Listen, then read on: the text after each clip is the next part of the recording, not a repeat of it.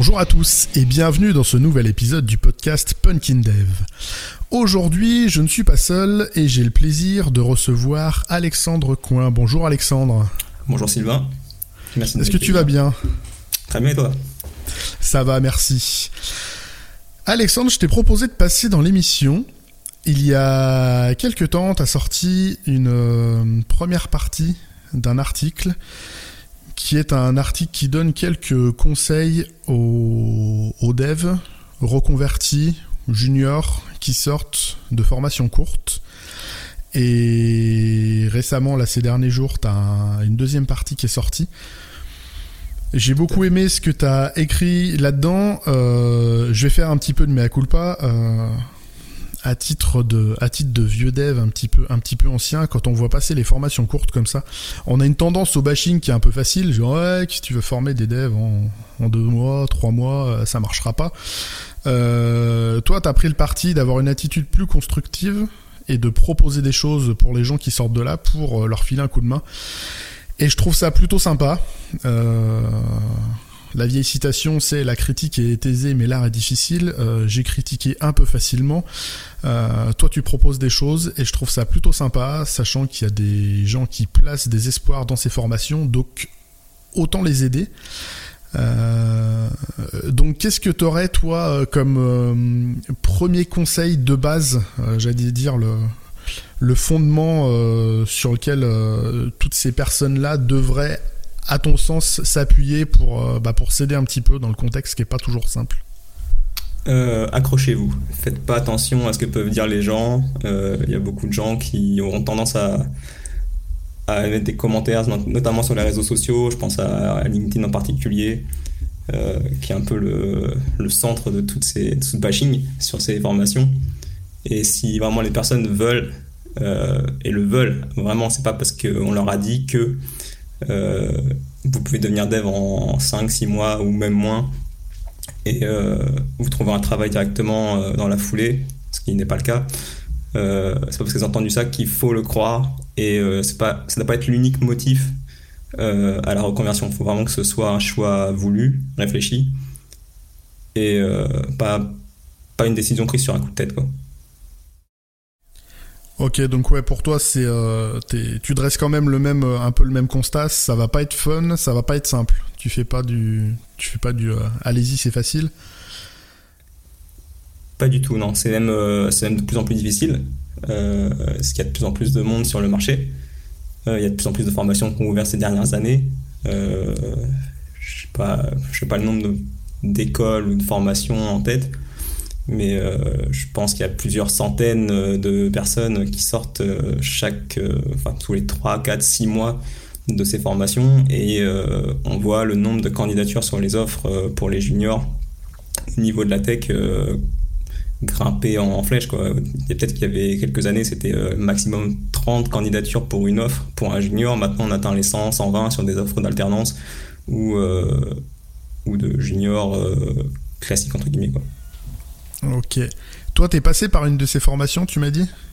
Oui, il y a trois ans maintenant. Un peu plus de trois ans. Et ça s'est passé comment après ça? Pardon, tu as fait la Wild Code School et ça s'est passé comment après justement ton bah, la, la sacro-sainte euh, première mission, le premier contrat, comment ça s'est passé? Ça a mis longtemps à arriver? Qu'est-ce que tu as dû faire pour, euh, pour décrocher ce truc-là? Je suis un chanceux, j'ai eu beaucoup de chance. Euh, il y a eu un speed dating qui avait été, enfin un job dating pardon, qui avait été organisé euh, dans la formation euh, lors d'une journée avec des, recruteurs et des entrepreneurs locaux. Et j'ai pu m'entretenir avec un patron d'une boîte dans le et loire là où je résidais à l'époque. Euh, qui recherchait un alternant et moi j'étais parti pour réaliser une alternance euh, dans la Wild Code School qui venait d'ouvrir cette formation là euh, pour la promo suivante donc en septembre et moi j'avais fait la promo des 5 mois de la Wild en, février. Donc ça matchait parfaitement au niveau du timing c'était exactement ce que je recherchais continuer à me former et passer quand même un pied dans le monde professionnel pour pouvoir avoir une meilleure approche par la suite. Quoi. Je me sentais pas prêt à la fin des 5 mois euh, de pouvoir euh, enchaîner sur un stage et euh, CDD, CDI ou je ne sais trop quoi. Donc j'ai préféré suivre la voie de l'alternance. Mais je pense que les conseils après que j'ai pu prodiguer s'appliquent dans, tous les cas. Quoi. Si t'avais pas eu cette alternance, tu, tu penses ça aurait donné quoi euh, Je pense surtout aux personnes qui, bah, qui ne peuvent pas forcément se permettre de faire une alternance derrière ou qui ne trouvent pas et qui du coup se retrouvent sur le marché du travail après leur, euh, leur formation courte. Qu'est-ce que, qu'est-ce que tu conseilles toi là-dedans un petit peu? Euh, privilégier les candidatures de qualité, ne pas faire de la quantité. Euh, vraiment ne pas envoyer 100 candidatures par jour parce que ça servira à rien. Euh, si les candidatures se ressemblent toutes, c'est pas très utile. Vraiment cibler les entreprises pour lesquelles on veut vraiment travailler et essayer vraiment d'argumenter le plus possible, même si on n'a pas vraiment d'expérience derrière. C'est pas, je sais que c'est pas simple et que les recruteurs vont souvent nous prendre de haut, mais faut vraiment faire cet effort-là pour essayer de se démarquer vis-à-vis de la masse, parce que la masse fait encore euh, ce que je viens de dire, du coup, euh, de réaliser des candidatures de façon euh, quantitative. Et d'un point de vue, j'allais dire purement compétence, j'ai parcouru ton article, toi tu donnais pas mal de de, conseils, de pistes justement sur le choix, euh, le choix des technos, le choix de la compétence, comment euh, comment essayer de travailler ça en amont pour le valoriser après en entretien. Euh, t'as des t'as des pistes, toi comment tu comment t'as fait, comment tu ferais et comment tu, tu invites les les nouveaux diplômés de ces écoles là à un petit peu à s'auto-former sur la pour être compétitif un minimum on va dire si j'avais une méthode à leur donner, ce serait d'abord d'aller chercher euh, de façon géographique. Euh, je, peux dire, je veux dire par là qu'en fait, en France, il y a quand même une certaine géographie dans les technos qui sont utilisés. Euh, il y a beaucoup de, systèmes Startup JS dans la région parisienne. là où j'étais en région centre, c'était beaucoup plus des, banques assurances, donc c'était plus du Java, Angular sur toutes les stacks qui étaient utilisées. Donc en fonction de là où les personnes veulent travailler, si elles ont le choix de pouvoir bouger et la possibilité surtout, euh, si en fonction de ce avec quoi aussi elles veulent travailler, euh, de regarder sur les plateformes d'emploi euh, en fonction des régions et du type d'entreprise, que ce soit des startups, des ESN, etc. Enfin SS2I pardon. les technos sur lesquels elles veulent euh, s'appuyer et commencer vraiment à apprendre pour pouvoir euh, euh, s'insérer plus facilement dans ce marché-là et être plus crédible aux yeux des recruteurs. Après, c'est vrai qu'on n'a pas forcément le choix. et c'est pas forcément simple non plus en 5 mois de voir des stacks Java Angular et d'être efficace dessus. Quoi. C'est vrai que c'est pas simple, mais euh, j'aime bien ce, cette espèce de pragmatisme géographique en fonction de où tu veux bosser, euh, se poser la question du marché qu'il y a sur place. Euh, je trouve ça plutôt intéressant. je pense que c'est bon pour tout le monde, ça pour tout tout jeune diplômé. Il y a un autre élément dans ce que tu disais, c'était le la balance parfois un peu difficile à avoir. Euh, tu parlais de plutôt que d'apprendre tout de suite un framework, euh, d'apprendre les bases, mais qu'il faut quand même se choisir un framework parce que le marché reste du recrutement reste quand même drivé par ça.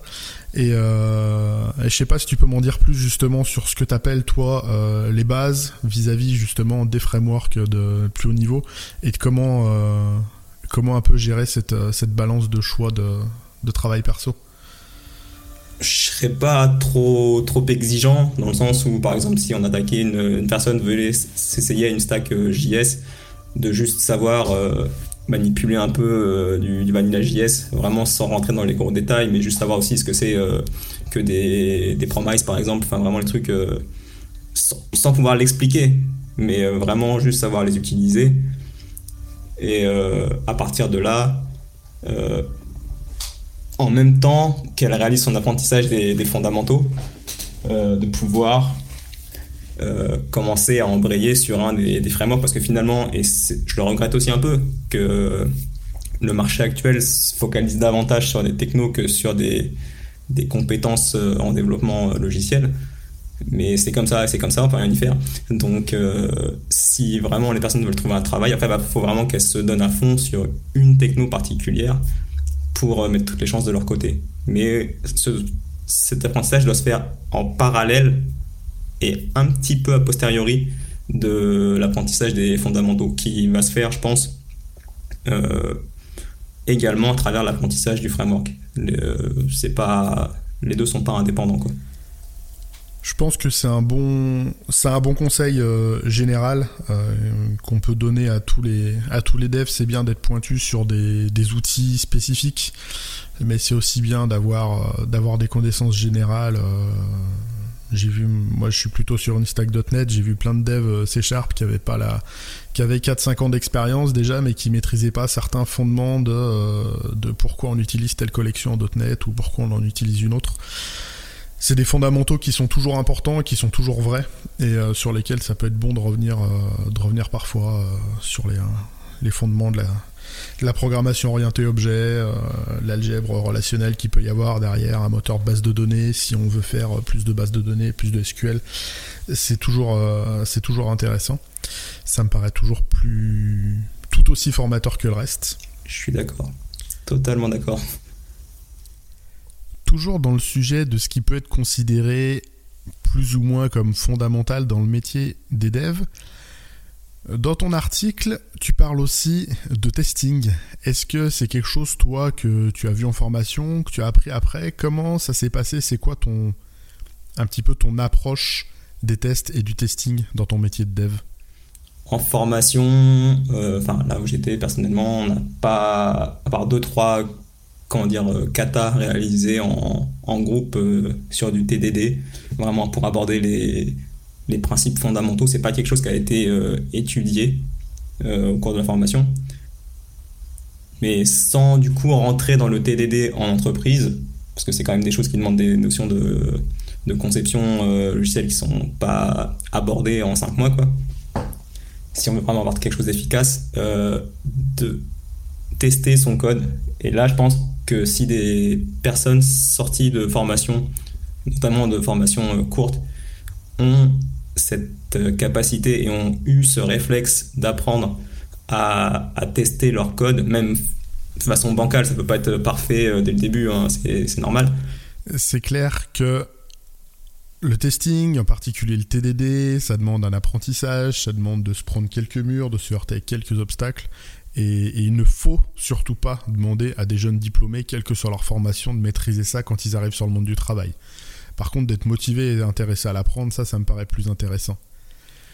Mais ce que je trouve intéressant là, c'est que tu pointes, il y a des choses bien dans ta formation, mais euh, tu vois quand même des manques qui traînent un petit peu à ton sens? Je dirais que on nous apprend à chercher, on nous apprend à apprendre par nous-mêmes, il n'y a aucun problème là-dessus. Après, j'aurais tendance à dire que ça manque un peu d'aiguillage. Euh, que c'est pas facile quand on arrive dans, dans un milieu comme ça, qui est la tech, qui est super vaste, et un milieu duquel on saura forcément pas tout au cours de sa vie, de savoir par quoi commencer, même si on trouve sur internet, euh, oui, vous apprenez HTML, CSS, JS, et puis c'est bon, vous vous débrouillez, mais euh, c'est pas c'est pas comme ça que ça marche en vrai, et de d'avoir un plan vraiment détaillé, enfin détaillé, plus ou moins détaillé, de la, marche à suivre pour l'apprentissage, pour devenir le plus efficace possible. Et euh, le problème, c'est qu'on trouve ces ressources-là que passer un certain temps après être sorti de la formation. Euh, je sais par exemple, je dû mettre à peu près un an, un an et demi, deux ans pour vraiment euh, commencer à m'intéresser à ces sujets de conception, de testing. et qui font que j'ai plus progressé en six mois, un an euh, dernièrement que les deux dernières années euh, où j'ai pu commencer. Quoi. Après, je pense que c'est naturel, on va dire, de, de mettre un certain temps. Euh, tu parles de testing. Moi, j'ai mis des années avant de découvrir justement toute la, tout l'outillage, toute la, toute la puissance que pouvait apporter une, bonne, une bonne pratique de test automatisé sur les projets. Euh, j'ai mis pas mal d'années à, découvrir ça. Euh, dans les méthodes et les outils utilisés pour, pour progresser, j'ai vu dans un, de tes articles, tu parlais justement de, tu invites les gens à ceux qui sont proches des, des grandes villes, euh, qui sont en ville ou proches des grandes villes, c'est d'essayer d'assister à des confs, à des meet-up. C'est quelque chose que tu fais toi ou que tu essaies de faire un petit peu? Euh, J'habite pas en région parisienne, donc c'est assez compliqué. Je suis en, province. Il n'y a pas grand chose par chez moi, mais euh, j'ai pu assister, oui, à deux ou trois meet-up dans ma vie. Et chaque fois, j'ai appris des choses. Pas forcément, j'ai pas forcément retenu euh, énormément parce que je comprenais pas forcément ce qui se passait à l'époque. Mais j'ai pu, euh, oui, j'ai pu voir des gens, discuter un peu. Et c'est, on en ressort grandi et peut-être avec une plus grande motivation pour espérer justement en, avoir le niveau de ces personnes-là un jour. On se dit, ah ouais, franchement, c'est incroyable ce qu'elles font et faut que je me, faut que je me donne pour avoir le même, niveau. Quoi. Ça, c'est vrai que c'est une, il y a une, il y a une rupture, euh, une rupture géographique assez franche. Si on n'est pas proche d'une, euh, si on n'est pas proche d'une ville un peu attractive, c'est difficile d'avoir des meet-up, des, activités. Par contre, à, bah, tous ceux qui nous écoutent, si vous êtes proche de euh, que ce soit Lyon, Paris, Bordeaux, Montpellier, Grenoble, Marseille, c'est tous des villes où il y a des meet-up, il y a des communautés qui sont actives. Essayez de les trouver. Euh, même pas tant pour les sujets qui sont présentés, mais plus pour les rencontres qui peuvent être faites et l'ouverture que ça peut apporter. Moi, je sais que ça a beaucoup, beaucoup changé la trajectoire de ma carrière de dev. Euh, j'ai mis très longtemps à découvrir qu'il existait des meet-up. Euh, j'étais pas trop loin de Lyon à ce moment-là, donc je pouvais y aller et, ça change, ça change beaucoup de choses sur l'approche de la veille. effectivement, on rencontre des gens qui sont super inspirants et c'est un bon. Euh, je pense que c'est un excellent tremplin. Après, c'est vrai que si vous êtes dans un coin paumé où il n'y a pas de meet-up, eh ben profitez que il y a encore du Covid, il y a encore pas mal de choses qui se font en remote. Euh, je prends l'exemple des crafters de Lyon qui ont encore tous leurs événements euh, en ligne, donc accessibles n'importe où euh, depuis la France. Il y a des, enfin voilà, dans toutes les villes il y en a. il faut chercher sur sur Meetup, chercher via Twitter. Il y a toujours plein de contacts, plein de contacts à avoir. Je vais rebondir sur Twitter. c'est pour moi une des meilleures sources de veille en ce qui concerne la tech. Euh, et j'invite fortement les, les, personnes euh, juniors à s'inscrire sur Twitter si elles ne l'ont pas fait déjà euh, et à suivre, essayer de suivre des personnes. Je dirais qu'il y a des, certains influenceurs qui sont déjà sur, sur place, qui sont vraiment bien installés et à partir de là, en fait, elles vont pouvoir étoffer leur réseau en fonction de, de des personnes qui répondent à ces, à ces personnes-là et elles verront qu'il y a des personnes tout à fait calées euh, sur certains sujets et puis elles vont commencer à s'intéresser à, diverses thématiques en fonction des personnes qu'elles vont suivre. Et je trouve que Twitter est vraiment bien fait pour ça.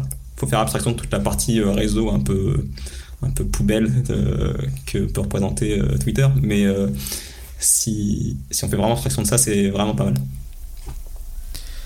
Je suis assez d'accord. il ne faut pas hésiter à moi, j'ai quand j'ai commencé Twitter, euh, j'ai commencé à suivre d'abord des profils euh, qui correspondaient plus à ma stack techno, et puis j'ai commencé à suivre quelques collègues, et puis les, le, je suis passé au réseau, euh, on va dire N plus 1, bah, les gens que j'aime bien qui y suivent, et ces gens-là qui y suivent, et puis après on peut remonter à des sources qui sont assez intéressantes.